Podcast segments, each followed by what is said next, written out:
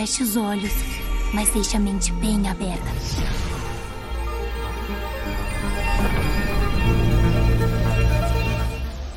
Bom dia, o sol já nasceu lá na sua fazendinha astral? Tá começando o Boletim Místico, primeiríssimo de seu nome, semanário do aleatório, o ainda não torrado, informativo supremo dos hereges, dos que cantam parabéns para Jesus ou dos que preferem dar o bolo para Saturno. O podcast para todos aqueles que sabem que seriam queimados na fogueira se tivessem nascido no século XVI. Você que tá aí nos ouvindo pelo Spotify ou pela sua plataforma de podcast predileta, não deixe de seguir o nosso perfil e avaliar o nosso podcast podcast com 5 estrelas, porque isso ajuda muito o nosso trabalho. Lembrando que caso você queira ver os nossos rostinhos angelicais, os nossos episódios no Spotify também estão disponíveis em formato de vídeo. Não esquece então que toda terça às 6 da manhã a gente está aqui com um episódio novo para começar bem a sua semana. Bora chamar então os meus colegas hereges, começando por Bibi Meirelles, como está o sol aí na sua fazendinha astral? Então, né? Um tanto quanto apagadinho, porque não é? A gente criou tanta expectativa, criamos tantas esperanças, cultivamos tudo, e aí, assim, era melhor ter criado galinha e cultivado manjericão? Era, né? Mas Marrocos está aí, então. Pode ser que amanhã, amanhã não, depois de amanhã, o meu sol brilhe. Amanhã também, mas eu vou torcer pela Croácia, tá? Desculpa aí, irmãos. Mas o sol está assim. Tá nubladinho? Tá nubladinho. Mas vai brilhar? Vai brilhar. Essa resposta da Bibi lembra um aviso que a gente sempre fala para vocês, né? Que nesse começo do episódio, quando a gente fala sobre o que a gente está sentindo hoje, o que a gente espera de amanhã ou o que foi ontem, lembrem-se que a gente grava o episódio alguns dias consideráveis antes dele ser lançado para vocês. E é por isso que no episódio da semana passada, que foi lançado quando o Brasil já tinha sido eliminado, a gente falou de esperança, né? De é, expectativas com o Brasil na Copa, de Hexa, mas é isso aí, né, gente? É, vamos tentar não fazer mais tantas previsões aqui nesse nesse início de episódio. Mas enfim, como tá o sol na fazendinha astral de Guilherme Cury? Bom, vocês já deram a introdução, né, pro que eu ia falar, mas é isso, o sol tava muito otimista nos últimos episódios. A, a gente achou que fosse passar da Croácia e que ia ser semifinal e hexa, mas não. Então, estamos ainda em recuperação, né? Foi uma, uma foi uma perda assim dolorosa. Eu acho que tá são, são dores diferentes que a gente está experimentando né, nas eliminações da Copa. A gente está desde o 7 a 1 depois perdeu para a Bélgica e agora perdeu um jogo totalmente ganhável. Então, assim, né, estamos em recuperação aí. Vamos, vamos torcer, igual a Bibi falou, pro Marrocos, pra Croácia, oh. né? Por mais que os argentinos estejam aqui pertinho, a América do Sul, é difícil demais torcer para eles. Eles têm um Messi e é difícil torcer para eles, sabe? Eles são muito é. chatos.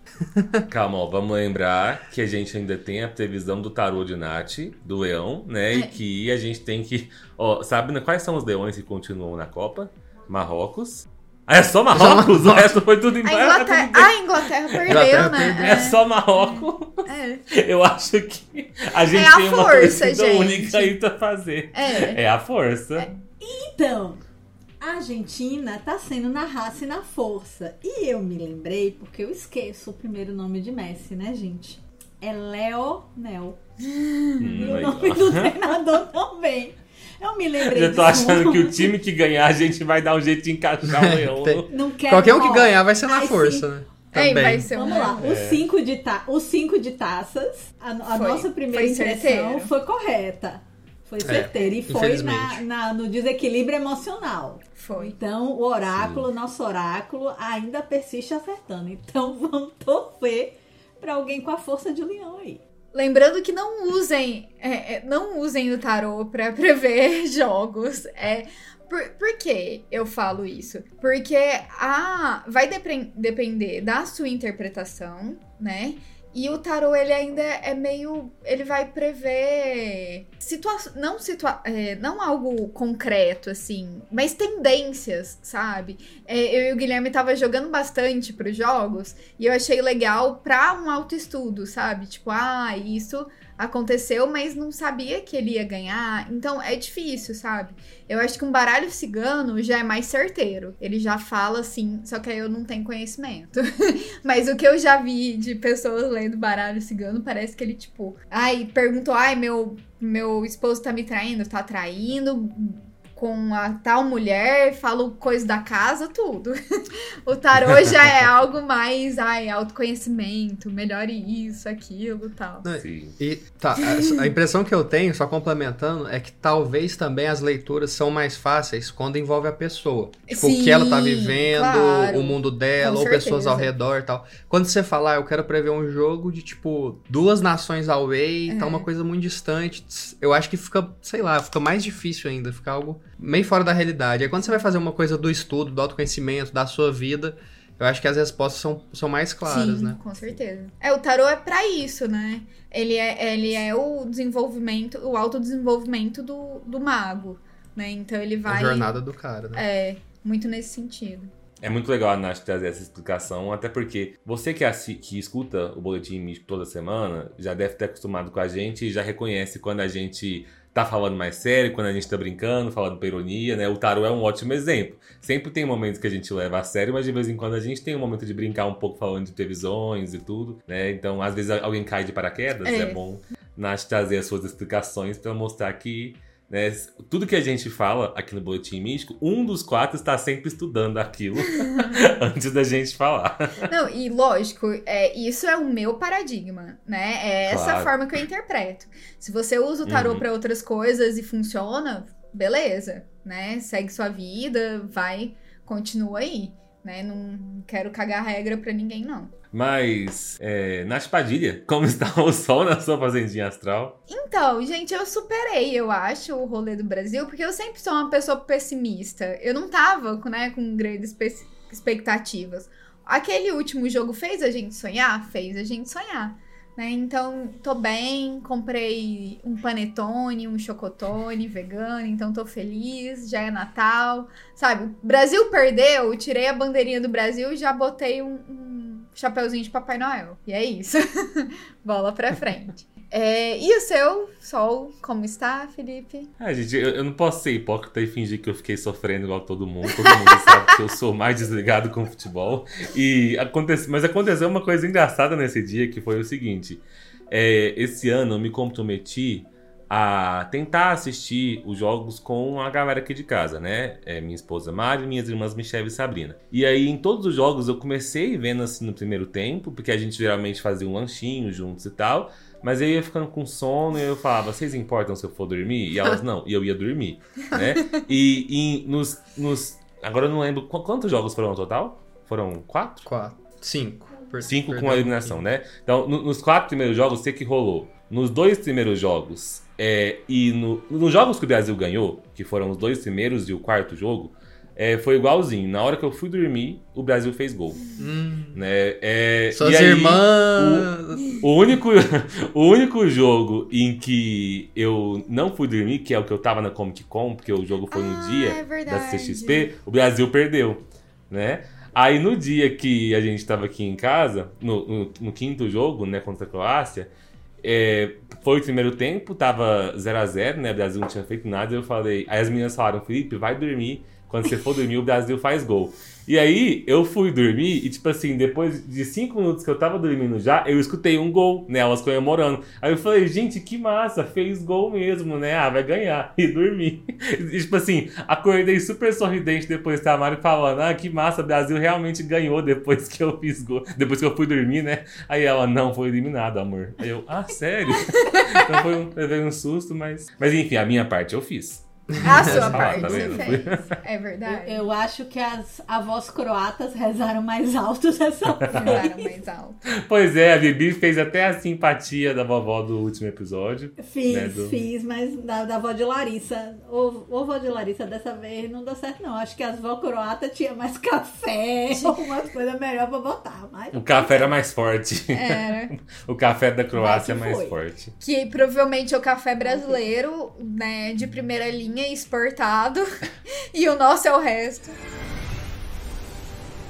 Então, né, vamos aí pra. Falamos um pouco de tarô, vamos falar um pouco mais. Vamos aí pra carta da semana. E, pessoal, podem mandar, tá? é, perguntas, né? O ano tá acabando, vai começar outro. No início do ano todo mundo quer saber um pouco mais de alguma coisa. E você disse que tinha uma pergunta, Felipe? Sim, na verdade eu já tinha pensado numa pergunta que é direcionada para nós quatro, né? Vixe. Porque esse é o último boletim místico do ano. E aí eu queria que você tirasse uma carta como conselho, pode ser? Para o nosso projeto do boletim místico pro ano que vem? Vamos lá, se concentrem todos boletiners. Então vou tirar aqui. Se sair à torre, esse é o último boletim místico da, da vida. Não! Saiu 10 de taças. É, sem previsões da gente ficar rico, mas como um conselho, a gente. Ai, é difícil ler como um conselho, porque o 10 de taça é felicidade, é uma família, sabe? Algo Oh. assim, realmente você alcançou o objetivo de, de ficar bem emocionalmente. Né? Então, como um conselho, talvez é, que a gente continue com esse ânimo de, de gravar, de gostar das nossas relações entre si, né? Que nada atrapalhe, assim, as nossas relações, que a gente continue assim, com o ânimo lá em cima. Ah, Chorei agora. Foi fofo. Que fofo. Foi bem É uma carta fofo. fofa. É, é sim. Ou então que a gente vai fazer uma suruba entre os. Não precisa, não precisa ser literal, né? Só porque tem um casal se sempre possibilidades. Se É. você quer participar da suruba, deixa aí o seu contato. Se for em Fernando Foi de Fernando de Noronha. Noronha, total.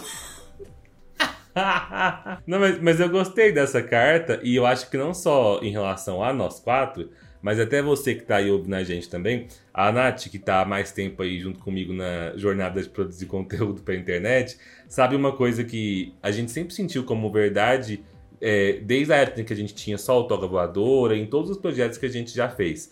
É, eu, por exemplo, no, no meu canal, é muito legal ver os vídeos que às vezes tem é, milhares, cem, mais de 100 mil visualizações e tal, porque na hora do pensar no capitalismo são os vídeos que vão render alguma coisa. Mas no dia a dia, a galera que você sente que tá com você mesmo, sabe? A galera que vai te ajudar se em algum momento você precisar, que gosta de ver o, o conteúdo por causa de você, no caso, por causa da gente, né? E não por causa do filme que tá, que tá na hype, por causa da série que tá na hype. São as pessoas mesmo que é, assistem live, as pessoas que escutam o- os, os episódios do boletim, né? Que estão sempre nas postagens nas redes sociais quando a gente posta alguma coisa. Então, esse sentimento de afeto mesmo, né? De pessoas que a gente sabe que a gente pode contar. É muito legal de enxergar na internet, né? Num meio que às vezes a gente pensa que o afeto não existe, mas existe sim. É. Muito bom. É, e aí, se você quiser participar da, do Surubão de Noronha, do Boletim Místico, se inscreve aqui, mande no nosso E paga a direct. hospedagem.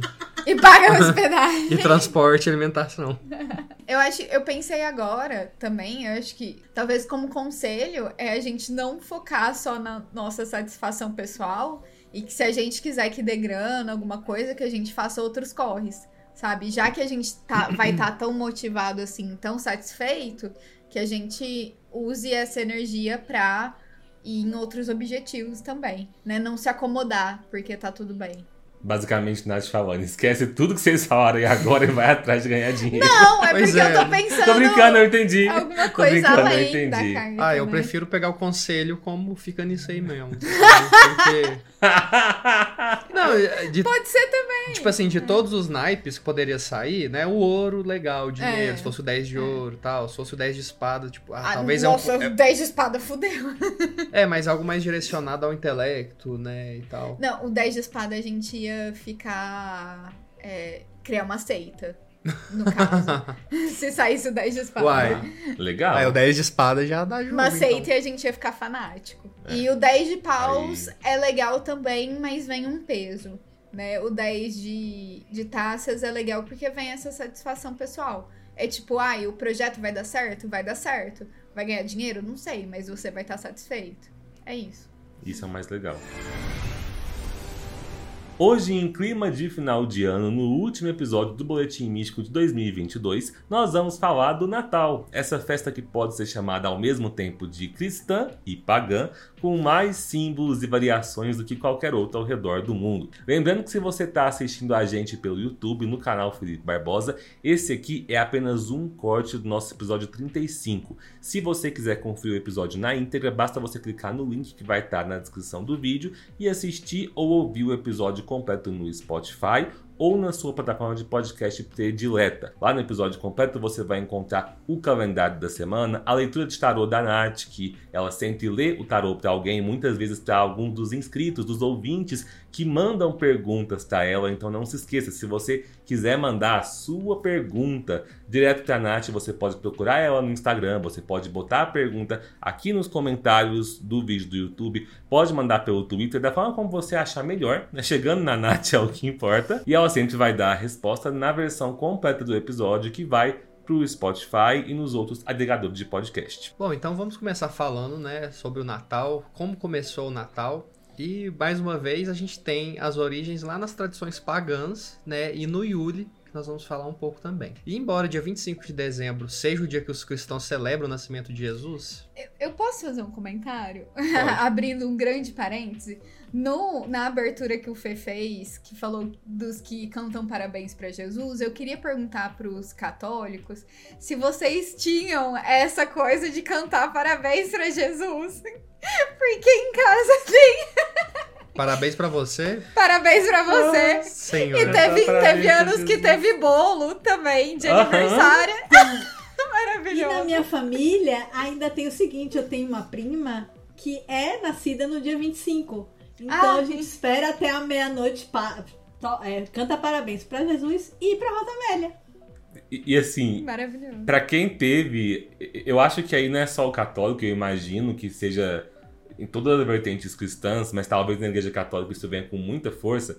Deve lembrar daquele discurso assim massivo, principalmente em escola católica, né, que foi o meu caso, das pessoas falarem assim: a gente precisa lembrar o verdadeiro significado do Natal, que é o nascimento de Jesus. E quando você parar para estudar um pouquinho de história, essa frase é tão errada, sabe? Porque o Natal nunca foi sobre o nascimento de Jesus, sabe? Ao redor do mundo, a maioria das pessoas não é. E é a igreja querendo que seja. Né? É basicamente assim: se tal comunidade já tem ali uma, uma tradição de fazer churrasco nos finais de semana. Aí você vai chegar ali, vai colonizar eles e falar: a partir de hoje, o churrasco de vocês é em homenagem a tal coisa. Né? E pronto, você vai acreditar que aquilo é verdade. Mas enfim.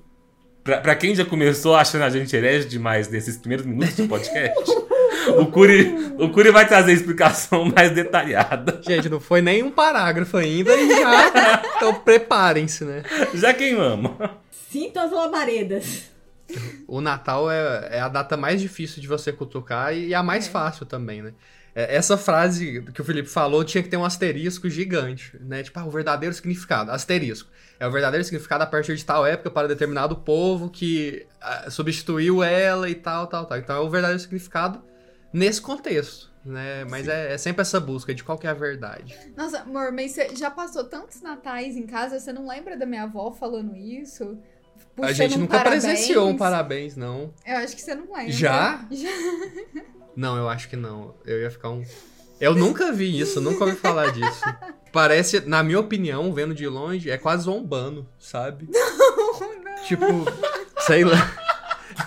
Eu tô, tô em choque aqui, cantar parabéns pra Jesus. É muito literal, né? Tipo, Aniversário dele! Não vai cantar parabéns? Gente, eu já presenciei momentos em que cantava não só o parabéns, mas até o é Big, é Big, é Big. e casava com Maria Madalena também. tipo, com quem será? né? Não? Nessa parte acho que eu nunca cheguei. Aí é um outro nível, né? De, de heresia. É outro nível de heresia.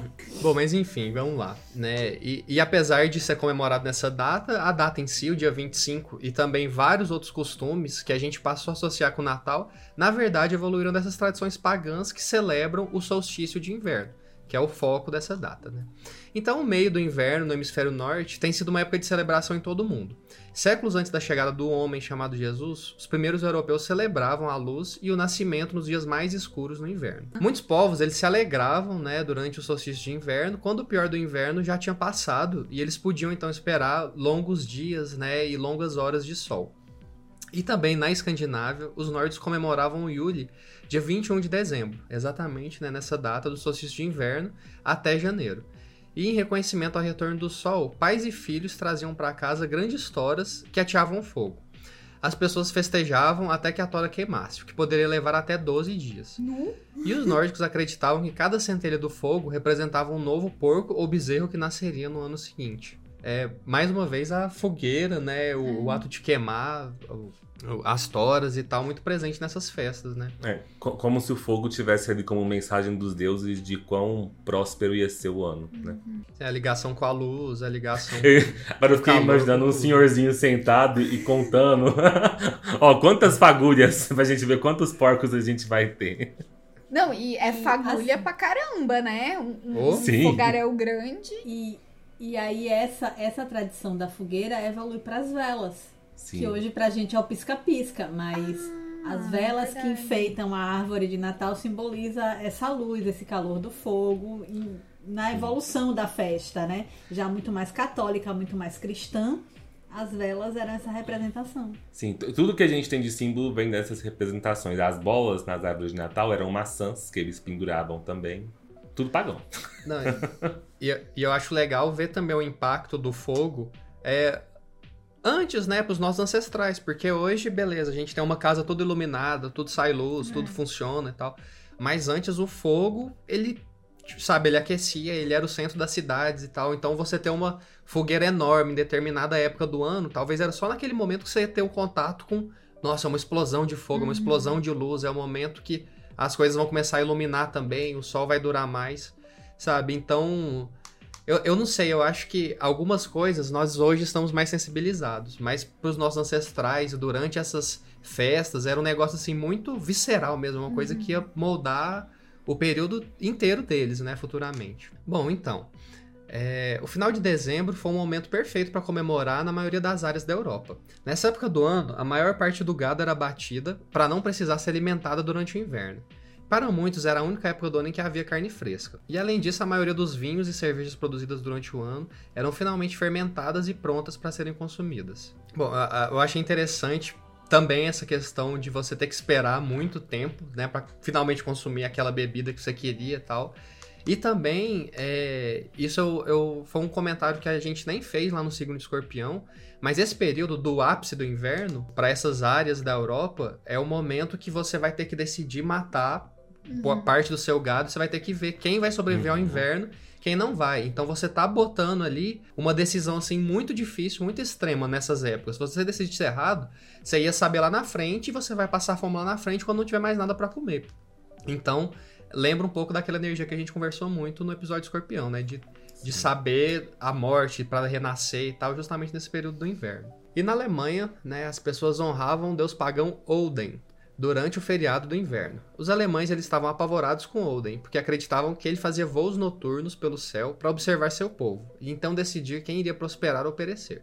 Por causa de sua presença, muitas pessoas optaram por ficar dentro de casa. É, um, um comentário sobre isso é que é muito engraçado como, mesmo que a gente às vezes se sinta desconstruído, que a gente acredite que a gente já tem a mente muito aberta, sempre que a gente lê e estuda sobre algo que é chamado de pagão, a gente tende a estranhar e pensar que isso não se reflete na nossa vida.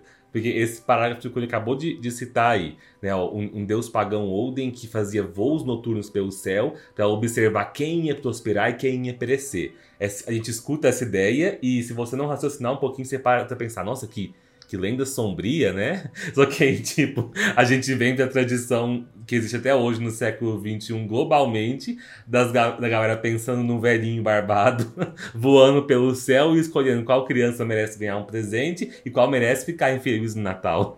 Uma tradição que vem da mesma fonte e a gente não estranha isso, né? Então, realmente, a, a noção do que é pagão é... é completamente isso. Costume. E a gente sempre fala que é um grande telefone sem fio, né? A, a vida. E aí você percebe desses momentos. Que uma geração foi falando pra outra e mudou um pouquinho. Aí falou pra outra, botou ali uma cor vermelha, mudou um pouquinho. Aí botou umas renas, sabe? Mas você consegue ver as raízes muito fácil. Bom, e agora falando sobre a Saturnália e o Natal. Né? Em Roma, onde os invernos não eram tão rigorosos quanto os do extremo do norte, celebrava-se a Saturnália, que era um feriado em homenagem a Saturno, o deus da agricultura. Começando na semana que antecedeu o solstício de inverno e continuando por um mês inteiro, a Saturnália era uma época hedonista, quando comida e bebida eram abundantes e a ordem social romana normal era virada de cabeça para baixo. Durante um mês, os escravos recebiam liberdade temporária e eram tratados como iguais. Empresas e escolas eram fechadas para que todos pudessem participar das, das festividades do feriado. Então, assim, vamos falar do lugar. Enquanto no norte você tinha uma época muito escura, que você tinha muito poucas horas de luz do sol, quando você chega mais para perto do Mediterrâneo, para um lugar que é mais quente, você tem o quê? É uma época que foi logo depois da colheita. Você passou pela, pela época da colheita do, do outono. Então é uma época que as pessoas se colheram bem, tem fartura em casa e não dá para fazer outra coisa, não dá para você começar a plantar o campo naquele momento, porque também o clima não tá bom. Então, realmente, para quem tava ali perto do Mediterrâneo, a coisa era de fartura, era de você parar e descansar e comer o que tava ali. Então, era divertido. Gostei dessa. Repetindo um pouco daquilo de a gente pensa que as coisas antigamente eram assustadoras, mas hoje em dia a gente continua repetindo. Essa questão da mudança ali na, na, na bagunça em classes sociais que era É, feita. na ordem né? social. Já, na ordem social. Já já a gente vai falar da Idade Média, em, onde esse costume se perpetuou em algumas regiões de forma diferente, mas é, que também mantinha essa ideia de que a- as festividades que dariam origem ao Natal seriam uma época mesmo para você deixar que o- os pobres, né, os servos, tivessem uma vida no mínimo digna por algum tempo. E isso parece horrível pra gente quando a gente pensa, né? Só que isso evolui para o que as pessoas fazem hoje em dia de pensar, "Ah, o Natal é época de fazer caridade. Né? Depois, no resto do ano, ninguém lembra disso. Mas é como se o Natal fosse aquela época, ah, lembre-se que existem pessoas em situação menos favorável que a sua. Né? Então é novamente aquilo. A gente olha pro passado e fala, nossa, que pensamento horrível. Então quer dizer que se eles pensavam nessa época do ano como uma época de mudar a ordem social, quer dizer que eles reconheciam que a ordem social deles não era justa e digna para todos, né? E eles decidiam mudar isso numa data só do ano. Ah, beleza, mas a gente faz isso até hoje, né? Então, assim, se a gente acha o passado sombrio, que tal se a gente mudasse ele, né? É, é a mesma coisa que a gente vive, na verdade, né? Empresas, escolas eram fechadas. É a mesma coisa, é a Continua. época que o povo mais tira férias. É, Sim. tá igual. E ah, quando eu vi isso, eu fiquei pensando, nossa, e quando acaba o mês, né? Como que você fala pro escravo? Não, beleza, agora acabou a farra, você vai voltar a ser escravo mais, mais 11 meses. Tipo, é que crueldade, né? Depois de experimentar um mês o negócio. Enfim, muito triste. Bom, e também na época do solstício de inverno, os romanos observavam a Juvenália, que era uma festa em homenagem aos filhos de Roma. Além disso, os membros das classes altas frequentemente comemoravam o aniversário de Mitra, o deus sol invencível, em 25 de dezembro. Acreditava-se que Mitra, um deus infantil, nasceu de uma rocha. Para alguns romanos, o aniversário de Mitra era o dia mais sagrado do ano. É, isso de Mitra eu achei porque não era só o aniversário e não é- era difundido, mas não era tanto, porque fazia parte de uma sociedade secreta. Então, para você chegar a essa sociedade, você precisava passar por testes físicos e mentais. Aí, quando você terminava, aí tinha um banquete para comemorar que você passou e entrou para essa sociedade. Obviamente, patriarcal, masculina, né? Roma. A o quê? etiqueta de sempre. É, etiqueta de ser. Sim. É, e sobre isso, gente, só um detalhe que é importante aqui salientar. Sempre que você vai falar de fatos históricos, quando a gente estuda a história, hoje em dia, a gente está sempre se utilizando de fontes. E essas fontes sempre foram escritas por humanos, né? E sempre humanos tendenciosos. Se eu quiser é, falar assim, eu vou procurar só historiadores que falam do Natal de um ponto de vista cristão, eu vou achar e conseguiria montar um roteiro assim. E se eu quiser é, falar de fontes históricas é, de pessoas se criam teorias da conspiração onde os Illuminati controlam o Natal, então eu vou achar essa galera também. então, só tô falando isso porque tudo que a gente falou aqui agora, é, existem vários outros paralelos de outros deus sóis que nascem em outras culturas na, em datas semelhantes, sempre no final de dezembro, mas existem também aí historiadores que questionam, às vezes, se alguns outros é, estudiosos não poderiam ter exagerado ao, ao colocar todos esses deus só em culturas diferentes, sabe? São questões que a gente encontra fontes diferentes e não tem uma certeza 100% correta, né? Porque na história isso não existe, na verdade. Eu lembro do meu professor de história do cursinho, quando ele ia começar a ensinar os romanos, ele falava: Ó, oh, é, eu não quero saber a sua crença, você continua acreditando, só que aí não vem me perguntar do que tá escrito na Bíblia e do que eu vou falar aqui. As datas não batem, não é a mesma coisa, e eu tô dando aqui. Você continua aí com a sua crença, mas eu tô dando aqui uma visão histórica. E, e, era isso. E ele falava muito do deus Mitra como sim, o sim. deus solar dos, dos romanos. É, quando, quando se para pra pensar na origem do Natal, o Mitra é o que a galera mais cita mesmo, pra pegar é. como referência. Mitra, Saturno e Horus também no Egito. Eu ia comentar isso, que é, a figura de Jesus que a gente tem hoje, ela foi completamente misturada por coisas desse deus, de Mitra muitos elementos, né, a gente não sabe de qual, qual origem que é, qual dos dois. Então, eles realmente ocorreu uma fusão intencional, como a gente está vendo, porque a, a gente quer aproximar mais esse aniversário que já ocorria nessa data para tal Deus para o novo Messias. Então, Jesus é, teve várias características semelhantes, né, de Mitra e rolou toda essa questão. Sim, inclusive, é, quando a gente para a pensar em mitologias de culturas diferentes, uma coisa que é muito interessante. A expansão do cristianismo lidou com cada uma das diferentes culturas consideradas pagãs de forma diferente. Quando a gente para a pensar em mitologia nórdica, por exemplo, é, houve muito uma questão de embate, pensando em batalhas, em guerras, e nos vikings aderindo ao cristianismo e indo limpando a, a cultura nórdica. Isso é um pouco diferente quando você para para pensar eu vou generalizar aqui, tá, gente? Porque existem muitas outras, mas eu vou falar de três principais. Três mitologias principais que seriam a egípcia, a grega e a romana, né? Essas é, são regiões que tiveram vínculos próximos, né, ao longo da história e na qual o, cristianismo se expandiu e foi pegando muitos elementos dessas culturas e a, a, pegando festas dessas culturas, festividades e usando símbolos que eles já reconheciam, dando os nomes é, cristãos e católicos, né? Então, quando você para para pensar na mitologia egípcia, você lembra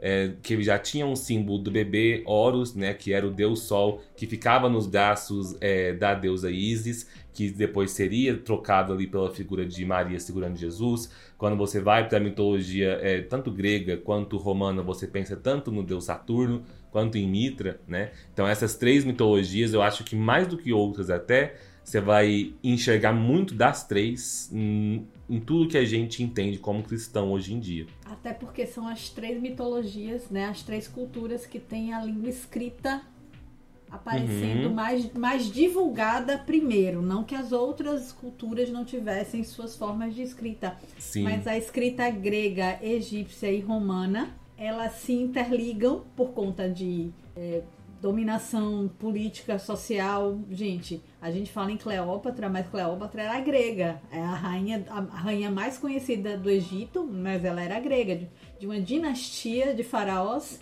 gregos. Então, isso tem escrito. É, acho, acho que o, o, ideal, o termo ideal, Bibi, seria nem escrito, mas registrado. Registrado. Porque lembrar é, de os egípcios, por exemplo, muito isso. mais imagem, né? E a iconografia vem muito daí isso. mesmo. Isso. Não, é isso assim. Você, você tinha um registro histórico fixo palpável, material muito maior do que em outras culturas. Eu acho que a palavra realmente é Sim. registro, não é nem escrita. E para mim o que fica é que a história é escrita pelos vencedores, né? Não só a história, quanto até as crenças, quanto até as festas, quanto até os deuses. Então você vê por que, que essas culturas predominaram. Porque elas dominaram muitas outras, elas propagaram conhecimento, elas se embateram e elas não foram plenamente absorvidas.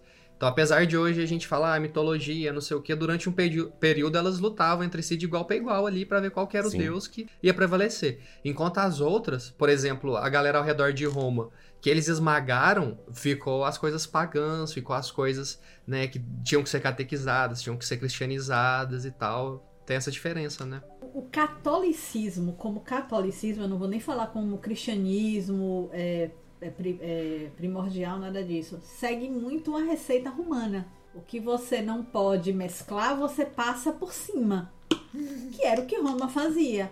Roma ia pelas beiradas. Ele tinha um exército muito forte que ia chegando. E aí vinha, era que nem Drácula em Bram Stoker. Era, era o vilão que vinha chegando. Então, assim, ó. Ou você corre, ou você fica e aceita que dói menos. E aí aquela civilização ia se fundir aos romanos, eles iam fazer é, postos avançados. Quem não, quem não queria ficar, fugia.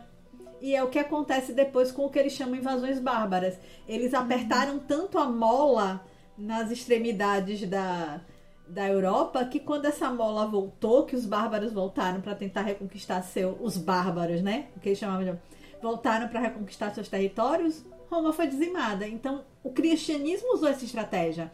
Ó, eu vou chegar aqui de pouquinho, é o meu Deus que manda, a minha espada é maior, e aí eu vou tentar enrolar você aqui, dizer que o que você faz é a mesma coisa que eu faço, mas o meu nome está correto e o seu não. E chegar e mesclar muitas coisas. Tanto que quando você pensa em igreja católica, em cristianismo através do mundo, você lembra que a gente falou aqui num dos episódios que nós temos um catolicismo meio herege aqui no Brasil que é diferente de outros lugares, e você vai ver em outros lugares a mesma coisa, porque foi se mesclando com sua cultura daquele lugar, do que ficou para ajudar a tentar passar por cima. Muita coisa passou, mas sempre resta alguma coisa, uma tradição que você não sabe nem porque que você faz, mas você faz.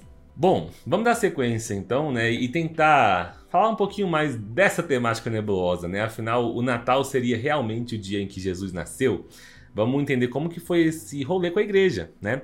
Nos primeiros anos do que seria chamado de cristianismo, é, o feriado principal era a Páscoa, porque o nascimento de Jesus até então não era comemorado. Foi no quarto século que os oficiais da igreja decidiram instituir um dia para o nascimento de Jesus como um feriado. Só que, infelizmente, esse detalhe não estava na Bíblia. Né? A Bíblia não falava sobre a data do nascimento de Cristo.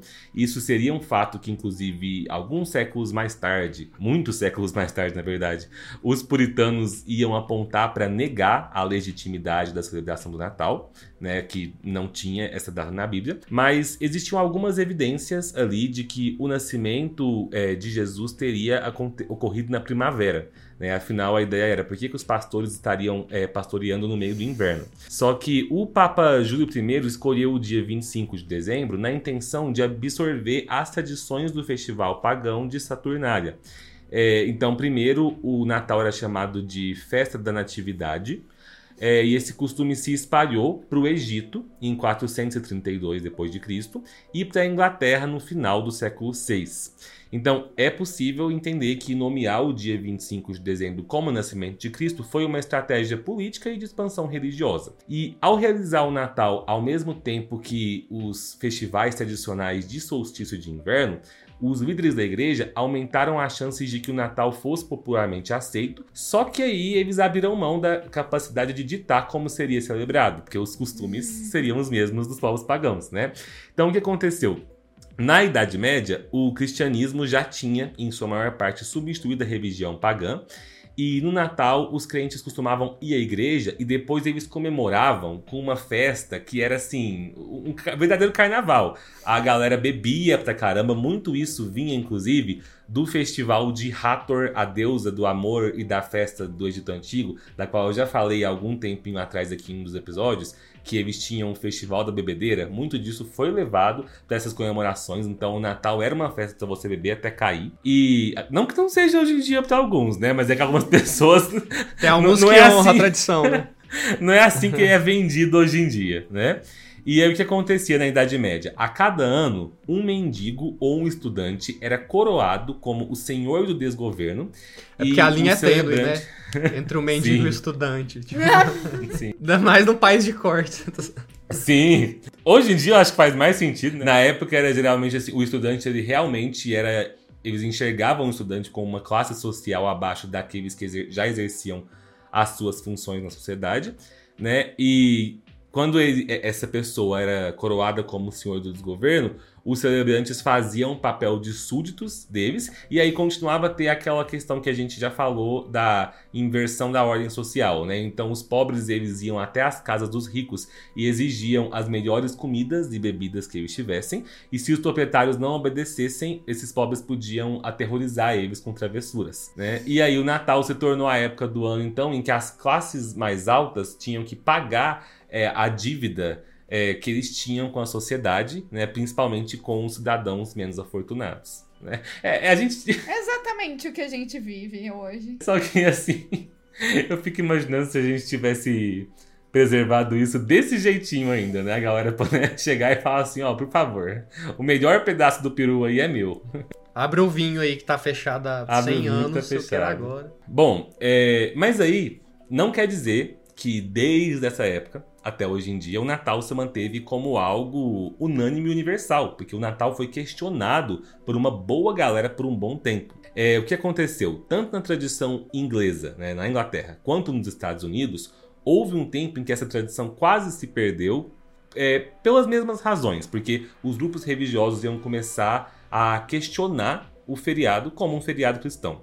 Então, no início do século XVII, teve uma onda de reformas religiosas que mudou a forma como o Natal era celebrado na Europa, quando o Oliver Cromwell e as suas forças puritanas conquistaram a Inglaterra em 1645, eles juraram que eles iam livrar a Inglaterra da decadência e, como parte do seu esforço, eles cancelaram o Natal, entendendo que a festa não vinha do verdadeiro cristianismo.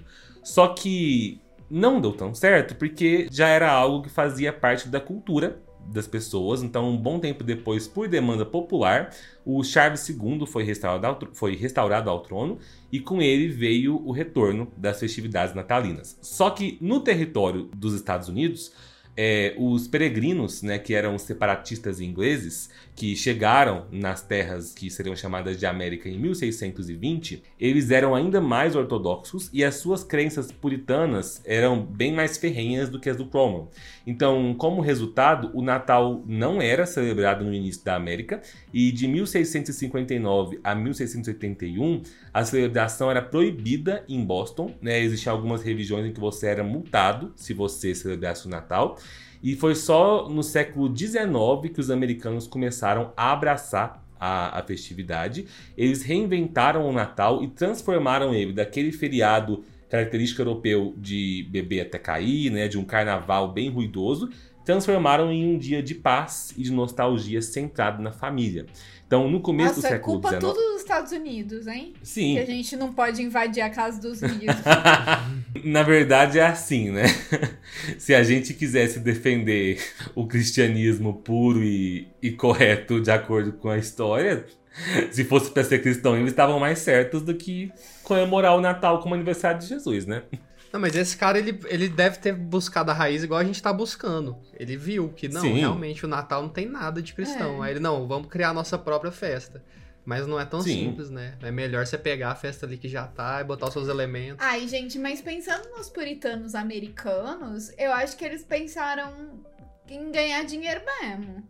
Porque eles pensavam que, ai, Deus é, me quer. Se eu, se eu tiver fortuna é porque realmente eu sou escolhido de Deus. Então, vou pensar em algo pra eu ganhar dinheiro. Aí por isso que eles re- reinventaram o Natal depois. Pra vender mais coisa e, e ganhar mais grana. Eu fiquei pensando no filme da, da bruxa, daquele pessoal que eles são exilados, né? E Eu não sei se tem a ver, se eles estão Ah, saindo da Europa é. para os Estados Unidos. É, É, isso. Sim, é sim. exatamente. Me lembrou dessa são- galera ressentida e não. Aqui não tem Natal mais não, sabe? É. Será que o Black Phillip era um, era um elfo disfarçado? Bom, mas aí o que que rola, né? É, então, séculos mais tarde, depois dos puritanos que cancelaram o Natal, o que aconteceu nos Estados Unidos? É, eles estavam vivendo... E por que, só um detalhe, por que que é muito importante falar dos Estados Unidos, gente? Porque, obviamente, o que a gente vive enquanto cultura é importado de lá, né? É, e nessa época, no século XIX, o desemprego nos Estados Unidos era muito alto e os tumultos de gangues ocorriam com muita frequência durante essa época do Natal.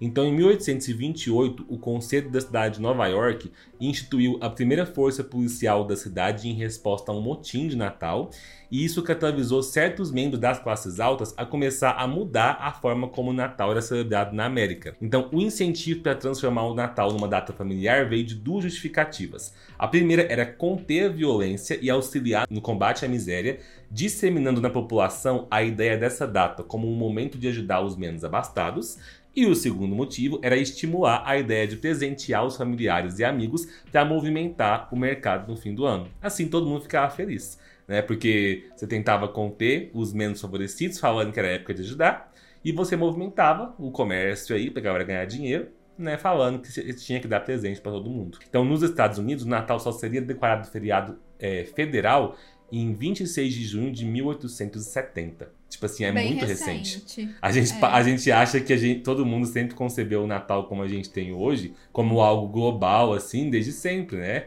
Mas não, gente, 1870, sabe? Então. Não, e, e eu acho massa fazendo essa construção que você vê que o Natal e, e as festas em geral, eles têm funções sociais, Uhum. que começa ali numa coisa espiritual, religiosa, de quais serão as crenças de um povo, mas vai desdobrando de como a própria sociedade lida entre si. Essa- a- a- você vê que a sociedade vai evoluindo e as diferenças sociais vão ficando muito grandes. E aí até as festas elas têm que ter uma função para dar uma segurada nessas diferenças.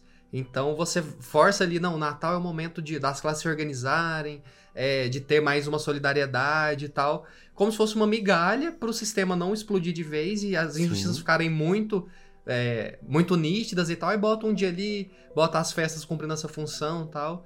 Então o Natal é sempre. é- essas festas, né? E o Natal é sempre um instrumento para cumprir algum objetivo. Nunca é algo sem função por trás. Sim, eu me lembro de um professor de história que disse um. Eu não vou lembrar a frase exata dele, mas ele falou algo no seguinte sentido: que estudar história é importante justamente para você entender que tudo o que você faz, o que você consome, o que você vive hoje em dia, você acha que você está vivendo e fazendo aquilo porque você escolheu, mas na verdade é porque alguém no passado, normalmente alguém com poder, instituiu que seria correto fazer aquilo porque seria a melhor forma de da sociedade fazer algo com determinado fim. E isso é muito verdade, sabe? Os costumes que a gente tem, as profissões que a gente tem, né? E principalmente quando a gente vai para aspectos de crença, de religiosidade, os feriados que a gente celebra, né? As nossas tradições, né? Não são coisas que existiram desde sempre e chegaram na humanidade com um viés vindo de um deus ou dos deuses, né? Tudo veio de estratégia política e eu nem sei o que pensar sobre isso. Repetir e ressaltar uma coisa para quem está nos ouvindo. Não entendam esse nosso episódio como se a gente estivesse falando, tipo assim, ah, a gente é contra você é, celebrar o Natal como nascimento de Jesus. Pelo contrário, sabe? É, eu, nós quatro aqui, por exemplo, acho que posso falar pelos quatro, cada um tem suas crenças, religiões, mas eu acho que a admiração e crença na pessoa de Jesus Cristo é uma coisa que nós já manifestamos os quatro que temos em comum, né? E a ideia aqui é a seguinte: você comemora o Natal pensando é, na figura de Jesus Cristo como uma figura central? Beleza, que bom, é muito legal como você não tem uma data histórica para comemorar como aniversário dele, a- cria essa data e lembra de Jesus, né? E tenta ser uma pessoa melhor, mais próxima do que ele foi nessa data. Só não tente forçar pessoas que não compartilham da mesma crença a celebrar da mesma forma que você. Né? Tem pessoas que vão só pensar numa data para reunir a família e tal. Tem pessoas que nem vão querer comemorar a data e tá tudo bem.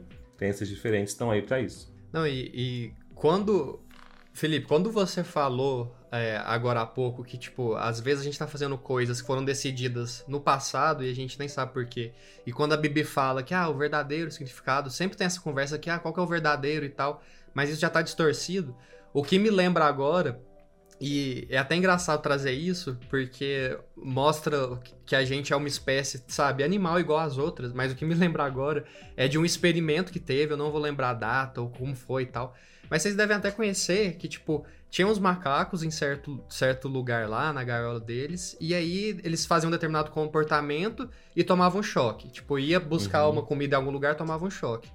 E aí, sempre que um macaco fazia isso, todos tomavam choque também. À medida que isso foi acontecendo, é, os macacos, eles não permitiam que, tipo, um deles fazia esse comportamento, pra eles não tomarem choque, sabe? Só que aí, à medida que o tempo foi passando, eles tiravam um, colocavam um novo. E aí esse novo ia lá, dava bobeira, o grupo, a coletividade que já sabia que ia tomar choque, ia lá e batia nele. E foi repetindo isso e isso até trocar todos os macacos e nenhum deles saberem, porque, porque realmente eles precisavam bater quando aquele comportamento acontecia, mas por ver os outros fazerem, eles, sabe, se assumiam nesse local e repetiam o comportamento. Então, se você pegar isso, multiplicar por milhares de anos e, e ver a nossa espécie, sabe, não como macacos, mas como uma espécie animal, é isso que a gente faz em larga escala. A gente repete comportamento sem saber exatamente por quê, porque lá no passado esse foi o processo que aconteceu. Esse exemplo seu é, é, é, é fenomenal, faz, tem tudo a ver. E é- quando você parar pra pensar, pensar em coisas simples, tipo, sabe criança naquela fase que tá perguntando o porquê ou porquê? Se uma criança chega pro pai e pra mãe, quando o pai e a mãe estão pendurando bolinhas de Natal na árvore, e a criança pergunta, mas por que, que a gente pendura bolas de Natal na árvore? O pai e a mãe vão falar, ah, porque sim. Porque, porque é É tradição. bonito. Sabe? É, A resposta porque é tradição é porque ninguém faz ideia. E assim, eu dei o exemplo da bolinha na árvore de Natal, mas aí se estende pra, pra tudo. Pra maioria dos comportamentos sociais, né? Quase tudo.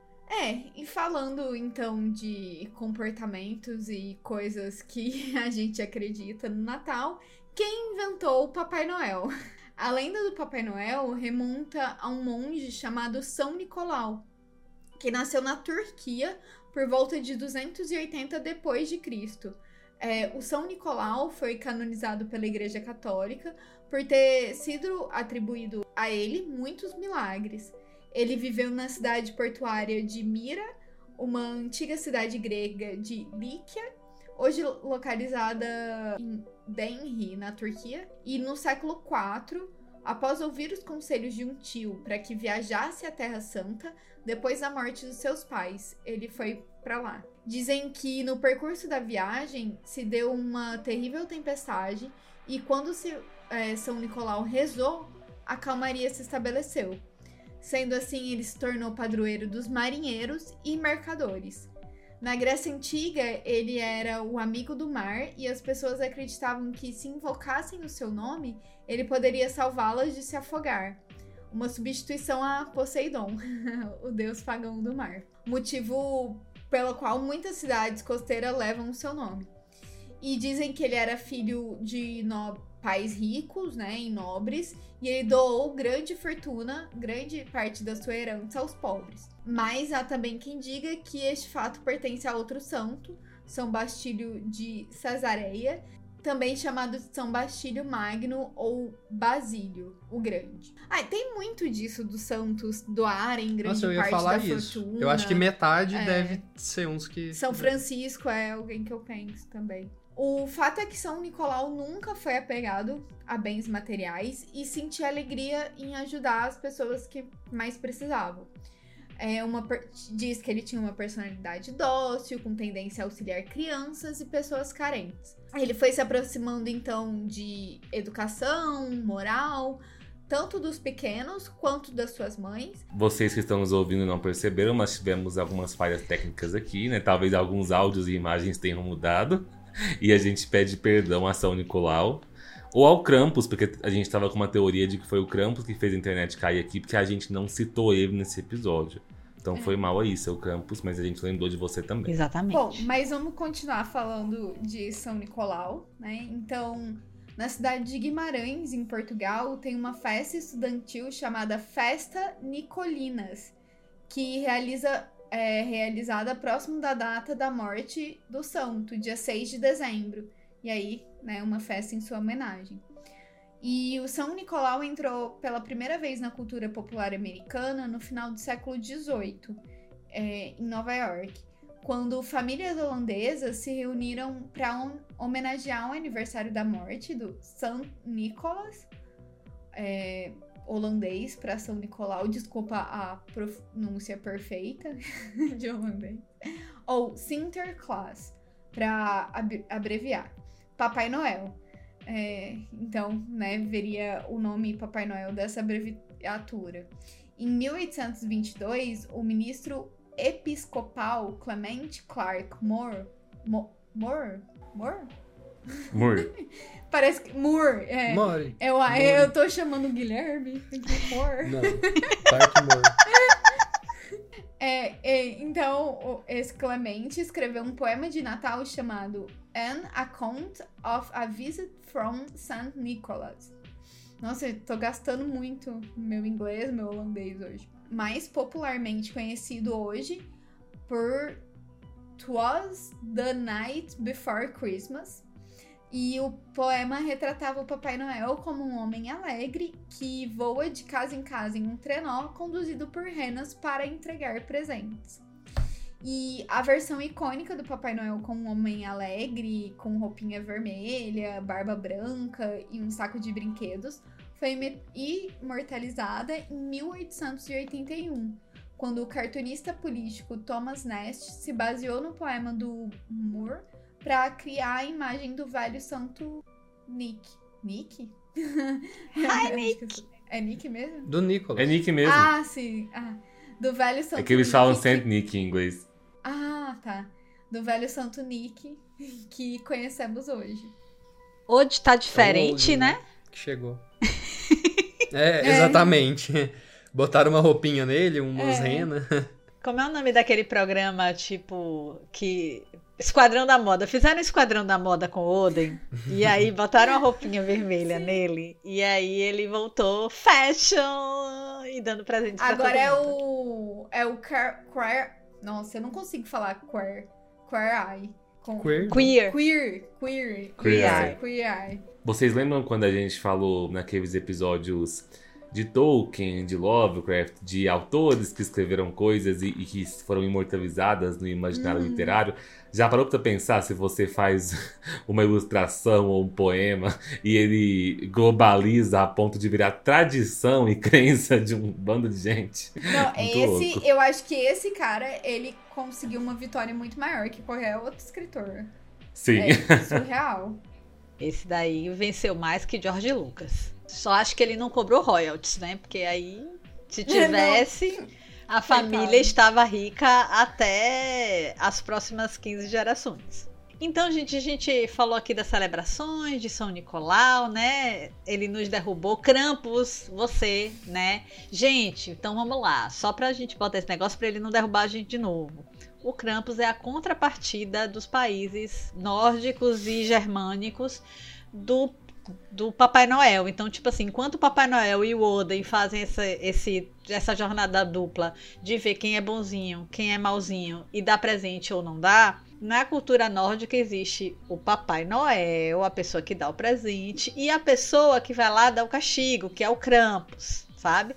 É muito mais complexo do que isso, mas só para ele não derrubar de novo a gravação, a gente tá falando dele, beleza? Isso aí. Gente, inclusive eu vi nas redes sociais, eu não sei se é real, um bando de alemão vestido de Krampus, Tem é, tipo, numa corrida, assim, sabe? Tipo uma festa de Krampus, todo mundo fantasiado Sim. Krampus. ainda, né? ainda tem essa É, o- tradição. é o Krampus Run. É, em algumas Ah, cidades da Alemanha ainda tem. aí. Que doido. É, loucão. Mas deve ser bacana, né? Deve ser tipo aqui no carnaval, quando tem os mascarados, aquela galera que sai batendo o bate-bola, né? Que tipo assusta as crianças.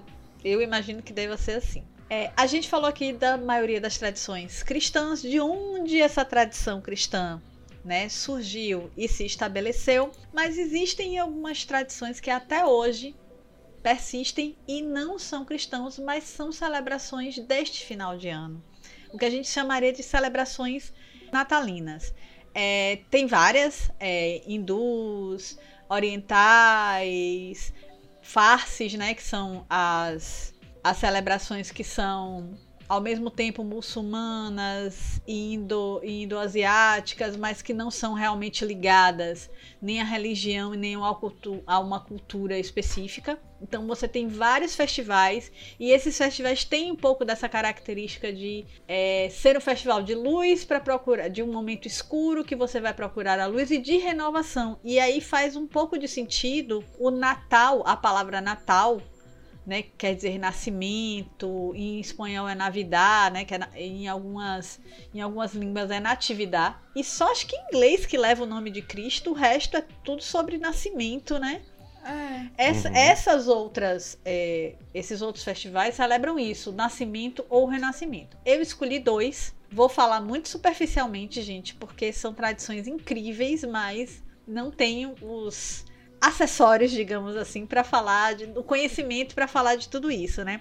As duas tradições são ligadas a um símbolo muito forte que a gente já falou aqui hoje, que é o fogo, que, é, que são as velas. Uma é o Hanukkah, que é o festival das luzes, né, judaico, que não é a celebração religiosa mais importante é, judaica, mas é uma das mais famosas, porque reúne as pessoas, reúne as famílias e comemora a retomada de um templo em Jerusalém, é, em que durante essa batalha é, aconteceu um milagre, em que o óleo que já estava acabando para iluminar o templo, durou mesmo na mesma vasilha, aparentemente, oito dias. Então é um festival que dura oito dias. Começa no dia de. Esse ano é, é, cíclico, então vai mudando a data, mas é sempre próximo ao Natal. Esse ano começa dia 18 de, de dezembro e termina no dia 26. E é uma celebração de família, de para você juntar família, é lembrar que as pessoas que estão ao seu redor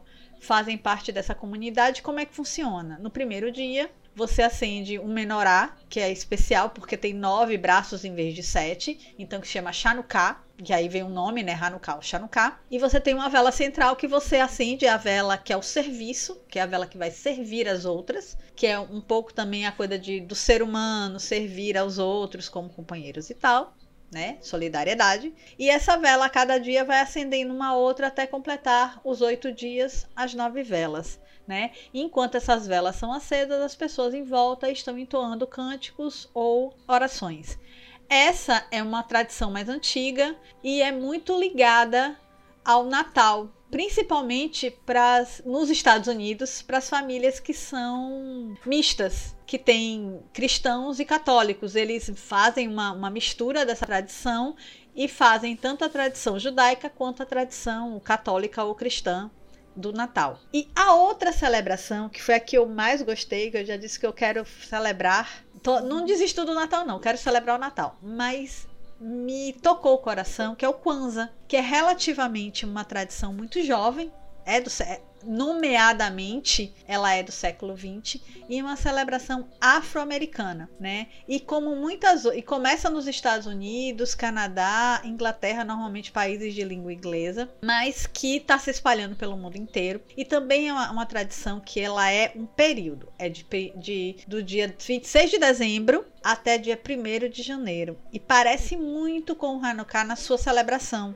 porque você vai acendendo velas coloridas a cada dia, mas os significados são muito mais simbólicos para mim, porque você vai refletir nesses sete dias sobre sete princípios básicos de valorizar a vida, as crianças e a comunidade. E segundo uma das pessoas que criou que eu não achei o nome, gente, porque em várias, em várias fontes tem nomes diferentes para esse criador para essa pessoa que criou, eu não coloquei aqui por isso. É um ritual que vai celebrar o diálogo, a narrativa oral, a poesia, a dança, o canto, a batucada e outras festividades, sendo coisas muito alegres. Então você tem sete princípios, né? Um para cada dia. E começa com a unidade, que é o Umoja. O Kuji Shagulya, que é a autodeterminação, é a vela do segundo dia. A vela do terceiro dia é o Ujima, que é o trabalho coletivo e responsabilidade. No quarto dia, você celebra o Ujama, que é a economia cooperativa. No quinto dia, você celebra a Nia, que é o propósito. No sexto dia, Kumba, que é a criatividade. E por último, Imani,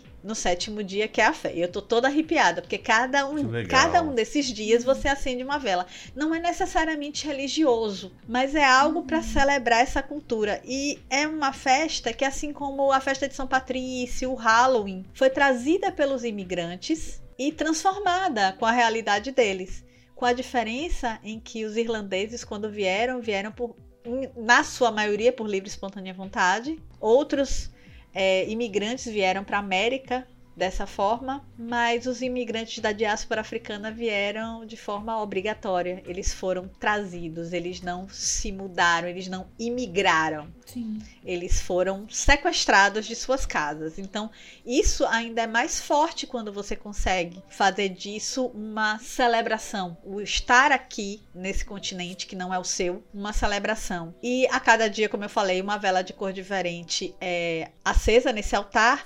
E o nome Kwanzaa significa primeiro fruto, início. É o primeiro passo, né? Para coisas melhores, para renascimento. Então, durante essa celebração, a vela é acesa, as pessoas se reúnem e no último dia as crianças são presenteadas com três lembrancinhas.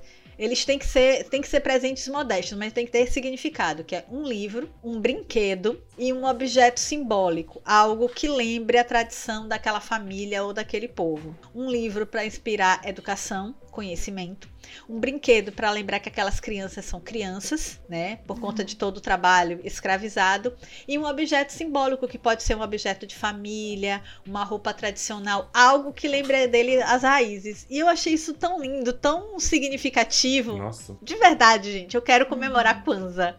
Fiquei, tipo, muito feliz com isso. Tô com o olho aqui todo molhadinho, mas fiquei aqui muito feliz de ter encontrado isso. Eu nunca tinha pesquisado sobre isso. E é forte, né? Porque são pessoas que foram retiradas de casa, mas encontraram casa numa celebração coletiva e que deve ser coletiva. A gente pode celebrar Natal sozinha, não dá pra celebrar Kwanzaa sozinha, É. não é o conceito É que eles esperam. Então, é isso, essas duas celebrações não cristãs que são fortes, são significativas como muitas outras, eu escolhi essas porque talvez sejam as mais conhecidas no ocidente e porque eu vou te dizer, fiquei encantada com o Kwanzaa, gente, fiquei demais. Nossa, muito lindo mesmo, com um significado muito forte, né? Bom, gente, é isso. Deixa aí nos comentários pra gente também as suas tradições de Natal, outras culturas que você conhece dessa festividade. Um Feliz Natal pra todos que estão vendo a gente pelo YouTube, porque o corte tá terminando aqui. Quem quiser conferir o episódio completo, não se esqueça, o link tá aqui na descrição. Na semana que vem a gente não tem episódio, mas em 2023, na primeira semana, a gente já tá de volta aí com mais boletim místico pra vocês. E enquanto não batem na nossa porta com as tochas, fique agora com o calendário da semana.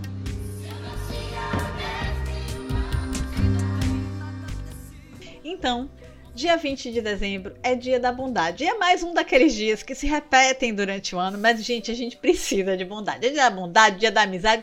Todo mês, se a gente procurar, a gente acha um. Mas 20 de dezembro tá aqui no calendário como o dia da bondade. Dia 21 de dezembro, a gente tem várias festividades, então prestem atenção aí.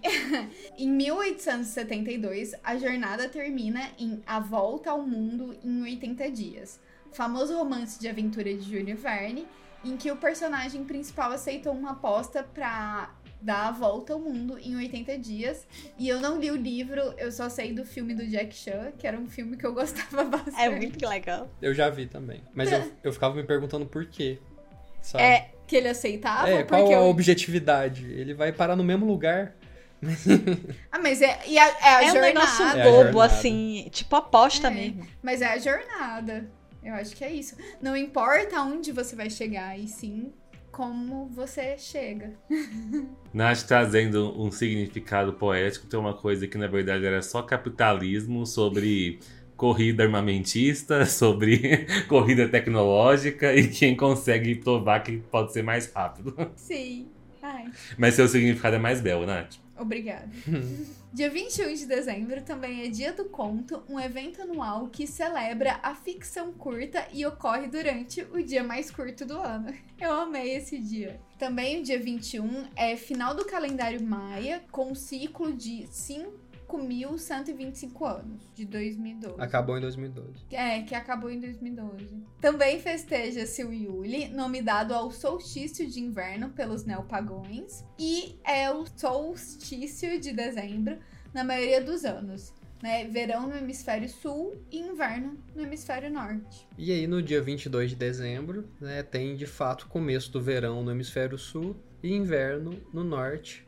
E aí, as festas elas estão seguindo a mesma receita, mas É. o, o mundo, né, as estações estão completamente, literalmente invertidas. Sim. né? Mas enfim, elas vão se mesclando na realidade local, como a gente viu, né? No dia 23 de dezembro é o dia de Hathor, deusa do amor e da alegria da mitologia egípcia, que tem a ver com o festival da bebedeira que eu já comentei. Dia 24 de dezembro é véspera de Natal. Alguns seguem a tradição de Hathor e continuam bebendo nesse dia. É o dia universal do perdão. Esse eu não tinha visto em, outro, em outros dias, assim, meses não, o dia universal do perdão. E em 1914, durante a Primeira Guerra Mundial, tem a, a trégua, o que foi chamado de trégua de Natal.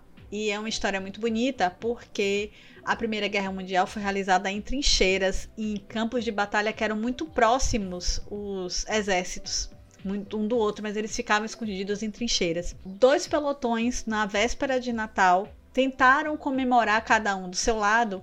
E enquanto um lado estava cantando músicas de Natal, o outro começou a responder. Eles pararam tudo, dividiram comida, montaram uma árvore de Natal e celebraram até o dia 25 e no dia 26 eles voltaram a se matar.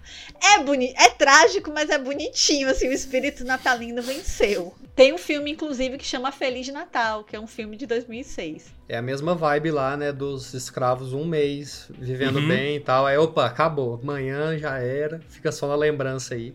A paz também da mesma forma. E aproveitando esse, essa, essa menção, né, a Primeira Guerra, eu sei que não é muito o... Acho que o público, né, da, do nosso podcast, mas eu vi um filme recente que chama Nada de Novo no Front, né, que é uma reconstrução, já deve ser a terceira ou quarta, de um livro que foi escrito um pouquinho depois do fim da Primeira Guerra, e aí esse livro virou filme antigo e foi refeito e tal, e aí saiu a última versão agora, e o, o pensamento é esse, né, tipo, ah, por que, que não dá pra parar tudo e ter paz, sabe, porque tem alguns momentos assim, aí depois o, o filme mostra bem isso, uma diferença assim de minutos ou segundos, ou de decisões decidindo entre a vida e a morte de pessoas que não tinham motivo pra se matar, podiam estar em paz. Mas assim, vou recomendar o filme, que é, é pesado, é de guerra, mas é uma imersão, uma experiência imersiva assim absurda, que parece que você tá lá mesmo e você termina o filme tipo assim, nossa, parece que você enfrentou um campo de batalha mesmo. É bem imersivo. Nada de novo no front. Pra quê que eu quero isso? Pra, pra você bater de frente com pessoa falando sobre guerra, sobre armas, sobre violência,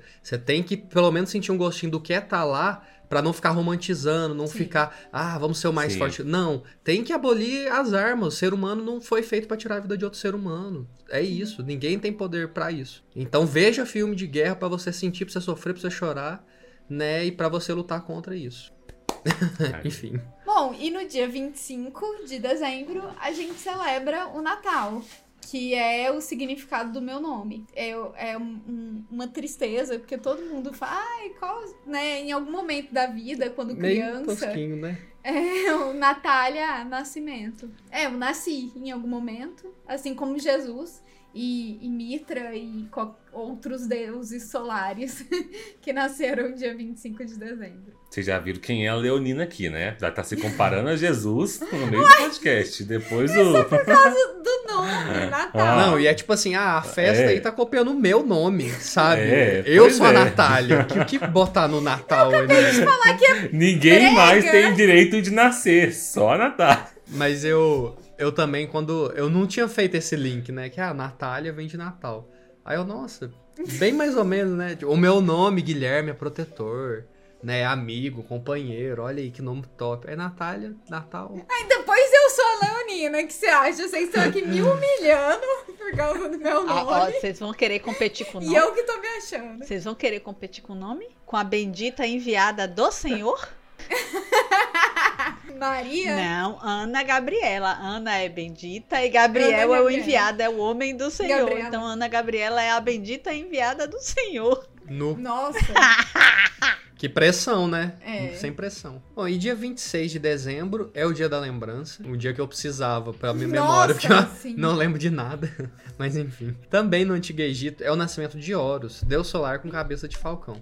A Horus é outro também que a gente bota junto com Mitra ali, né? A sopa Mitra, Jesus, Horus, a sopa espiritual dos avatares humanos, né? Da, da energia solar, de Tiferet, do herói solar que a gente precisa. E também no dia 26 é o início da celebração do Kwanzaa. Kwanzaa. Esse, é- esse ritual, Kwanzaa, esse ritual que a gente já falou, né? Bom, gente, é isso então. Né? Então, nós terminamos aqui desejando um Feliz Natal, Feliz Saturnália, feliz o que você estiver comemorando, mas principalmente um Feliz Ano Novo já, né? Um Feliz 2023 para todos. Que no próximo ano vocês estejam aí acompanhando a gente a partir da primeira semana de janeiro. Já já a gente tá de volta. Ai, obrigado pelo pessoal que acompanhou a gente esse ano, né? É, E que continue aí conosco, compartilhe com seus amigos, escute de novo. Maratone. É isso aí, gente. Compartilhem, maratonem a primeira temporada enquanto esperam a gente voltar, mas daqui duas semanas a gente tá de volta já. Lembrando que as redes sociais dos quatro estão sempre aqui na descrição. E na hora de compartilhar, marca a gente no Twitter, no Instagram e conta o que que você achou desse episódio, dos outros. Em 2023, então, a gente volta nas terças-feiras, às 6 da manhã no Spotify e nos outros agregadores de podcast para queimar mais um pouquinho na fogueira junto com vocês. Até a próxima e cuidado com a fogueira. Tchau! Tchau.